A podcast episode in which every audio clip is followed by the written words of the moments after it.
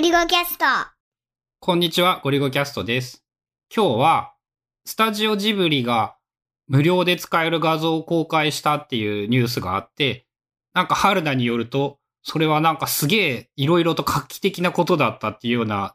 ことらしいので、そういう話をします。ちょっと前に、スタジオジブリが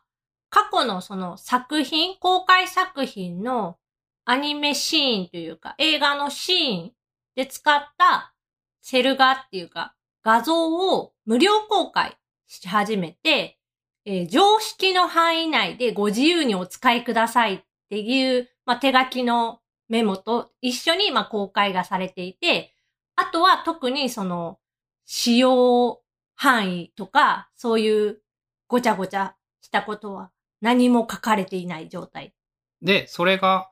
すげえよねっていうふうには思ってはいたんだけど、なんかその何がすごいのかみたいなのを解説してくれているブログみたいなのがあったんだよね。ノートで公開されてる記事で、まあ、弁護士から見るジブリ作品の写真提供の衝撃みたいなタイトルで公開されてるノート記事があって、まあ、その公開が何がすごいのかとか、まあ、あれによって、うんと、その、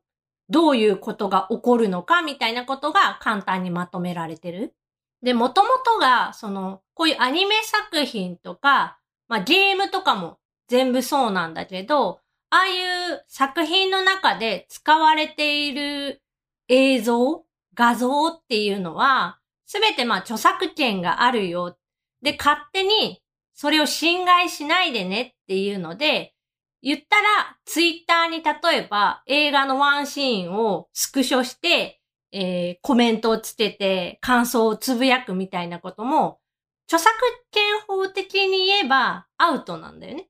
うん。まあ、明確にあかんよね。でも面白かったのが、それが作者本人がいいよって思っていたとしても、著作権法違反にはなってしまうんだよね。ただ、著作権法は難しいのが申告罪、本人が訴えないと、その、罪にならないっていうのか、ものなので、その基本的には、まあそんなものにいちいち構っていられないから、すべてのものを訴えたりはしていないっていう状態なんだけど、その作者が好ましく思おうが疎ましく思おうが著作権法違反にはなってしまっているっていうのがまず前提としてある。で、法的には NG、も完全に罰なんだけど、言ったら、その商品、まあ作品、アニメ作品とか映像作品、ゲームを、こう広く多くの人に伝えてもらえるっていう、まあメリットがあるから、その作者側としても、まあ目をつぶりますよっていうのが、まあ現状の流れ。まあその後筋肉マンでいろいろ残念な出来事も起こったりしていたけどね。コミケ問題とかも結構そうで、あれって、なんかまあオリジナル、完全オリジナルの作品を書いてる人もいるけど、ほとんどその何か好きな作品があって、それを真似っこして書いてる。まあ自分の思うようにこうキャラクターを動かしたりとか書いて販売をしているから、言ったらあれも完全にダメなんだけど、その作品を広く知らしめるために OK っていうので、元々の作者がまあ目をつぶってくれている。細かいんだけど、コミケじゃなくて同人なんじゃないの？それは。コミックマーケット、で、販売されている同人の話だよね。うん。同人誌と言われるもの。うん。コミケがどうのこうのという意味では、まあ、ほぼイコールになってしまっているけど、イコールではないよね。で、それが今回、そのジブリが公開したことで、オープンライセンスっていうまあ扱いになる。オープンライセンスとは？コンテンツの権利者が、えっと、こういう利用条件なら使ってもいいですよっていう、まあ、一定のルールとか条件、ガイドライン、利用規約みたいなのを設けて、まあ、みんながそのルールに従ったら自由にコンテンツを使えるっていう。まあよくあるライセンスとして MIT ライセンスっていう、あの、なんか、やつがあるよみたいな話だよね。なんか CC ライセンスとかって、クリエイティブコモンズっていうので、まあ、CC1.0 とか CC0 とかっていう、あの、権利、どういう条件なら OK かっていうので、細かくこう区切られてる。商用 OK とか指摘利用 OK とかなんかそういうやつだよね。そうそう、改変 OK とか。で、一番緩くて有名なのが MIT ライセンスだったっけ？確か。まあ、あの、ちゃんとその辺はあれなんだけど、そういうライセンスの一つとして、法的にはそういう扱いがされると解釈できるっていうふうに弁護士の人が言ってるんだよね。で、任天堂なんかも、そのゲーム配信っていう文化が今あって、YouTube でゲーム実況があったりだとか、まあ、そのゲームをプレイすることによって何らかのお金を手にする人っていうのが増えてきてるっていうのもあるから、今まではさ、ゲームのそのスクリーンショットみたいなのもやっぱ著作権的にはやっぱダメっていうのがあったんだけど、任天堂に関しては細かく、その、ルール決めしたよね。こういう風にしまし、こういうのなら OK ですとか、こういうのはダメですっていうのは。で、まあこの記事で書かれていたのが、その常識の範囲でお使いくださいっていう一文のみを書いてしまうことで、提供する側としては、小難しい規約を何も考えずに、もうこれだけで、まあよく、悪く言えば後からどうとでも解釈ができる形で誰でも使えるようにオープンにしつつ、利用者側は常識の範囲内であれば著作権法違反じゃなくなるんだよね。やったことが。で、それが常識を超えていると判断してしまえば訴えられる恐れはあるんだけど、少なくとも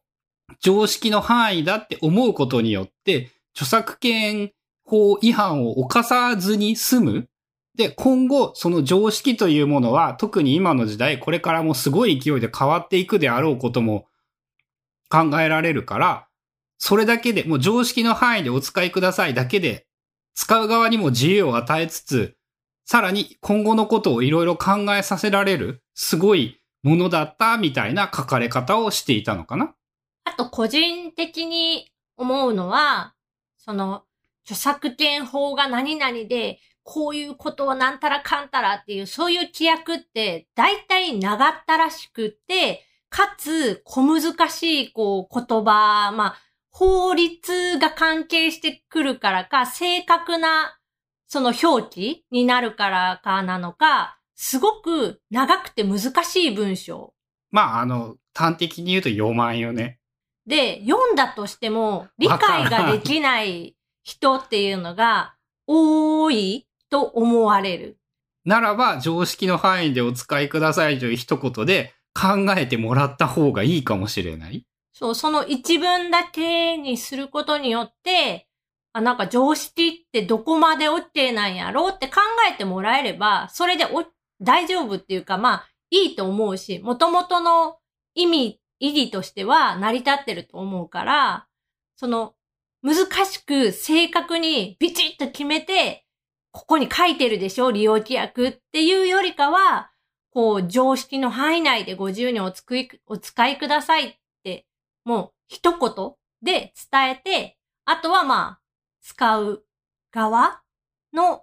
方に委ねてしまうっていうのは一つの手だなっていうのは思ったまあね、その、書いて、ホームがそういうことを作ろうとしたら、その仕事量って結構冗談じゃないレベルで、まあジブリ規模ならいいかもしれないけど、もっとちっちゃいようなアニメスタジオが規約をがっつり定めてなんてやっていたらそのコストで死んでしまうからね。そういえばね、そのオープンソースっていうか常識の範囲で絡みでね、ちょっと前になんかゴールデンボンバーが自分たちのそのどこまで使ったらいいかっていう規約みたいなのを発表したらしく、それもね、なんかすごいわかりやすいぞって言って話題になってた。そのジブリの常識の範囲をもうちょっとわかりやすく詳しく説明してくれている感じで、例えばメンバーの顔写真を SNS のアイコンにするのはやめてくださいなんだって本人みたいに見えるから。でも、ツイッターのあの背景画像になら使ってくれてもいいよ。で、アイコンにする場合も、例えば後ろ姿だとか、背中が映ってるだけ、手が映ってるだけとかって言って、その本人が言っているように見えないようになるアイコンだったら使ってもいいんだって。まあ、それは多分、その、ある意味、ジブリの常識の範囲でお使いくださいにすごい即したものを分かりやすく教えてくれていて、あ、あれはあれで、やっぱゴールデンボンバーもさ、なんか音楽界でいろいろ新しいことをやってきて受けているっていう存在で、そういうネット時代にも対応した新しいことができてるのはすげえなーって思った。最近、まあ、どんな世界、音楽でも映像でも何でも、その共有するっていうのが、多分スマホが出てきたぐらいから、すっごくこう簡単にできるようになっちゃった。だから、あとはその使う人側の意識の問題で、で、その結局著作権に引っかかってて、ダメっていうのを知らずにやってる人も、ほとんど大半というか、多くいるから、その辺に、こう、注目が集まるっていうのは、すごいいいことだと思うし、まあ、結局そのさ、囲い込みじゃないけど、こう、著作権的に違反だからダメダメダメってこう、ほんと一部でしか楽しめないようにしちゃったら、全然その作品とか音楽とかを知ってもらえないまあ、広がっていかないから、それって作ってる人にとっても損なことやん。だからこういう、まあ、オープンライセンスっていう、まあ、完全にその自由にお使いくださいだと、やっぱちょっと不具合が起こってくる不都合があるかもしれないけど、その常識の範囲内でご自由に使ってくださいとか、こういうことにはダメだけど、こういうことなら OK ですよ、みたいなのを添えて、こうオープンに発信できるようにしてくれるっていうのは、まあ、作り手側のその動きとしてもすごいいいことだなって思う。特にさ、SNS アイコンとかさ、そういえば、 mixi を初めて使った頃、そんな意識とかなかった気がするなって思う自分がアイコンを使うにあたって、まあなんかオリジナリティを出したいと思って自分で撮ってきた写真とか使っていたけど、周りはほとんどそういうもので溢れていたし、まあ今でもツイッターとかやっぱその手のアニメキャラ、映画キャラとか使われているの無数にあるからね。で、あ、当時のことを考えたら、ああ、そっか、なんか、写真を設定しろとか言われても思いつくものなんてないから好きなものを選ぶっていうのは、著作権をちゃんと学んでいなかったら、そう思うよね。というか、そういうものを教育しないといかんよね。そもそもだって、その、今でこそそういうオープンライセンスがとか著作権がとか言われ始めてるけど、その少し前って、そんな著作権のことを学べる機会とか、そういう書籍もないし、情報を発信している人もいないし、学校でそれこそ義務教育の中でそんなん教えてもらうこともなかった？多分さ、その、著作権、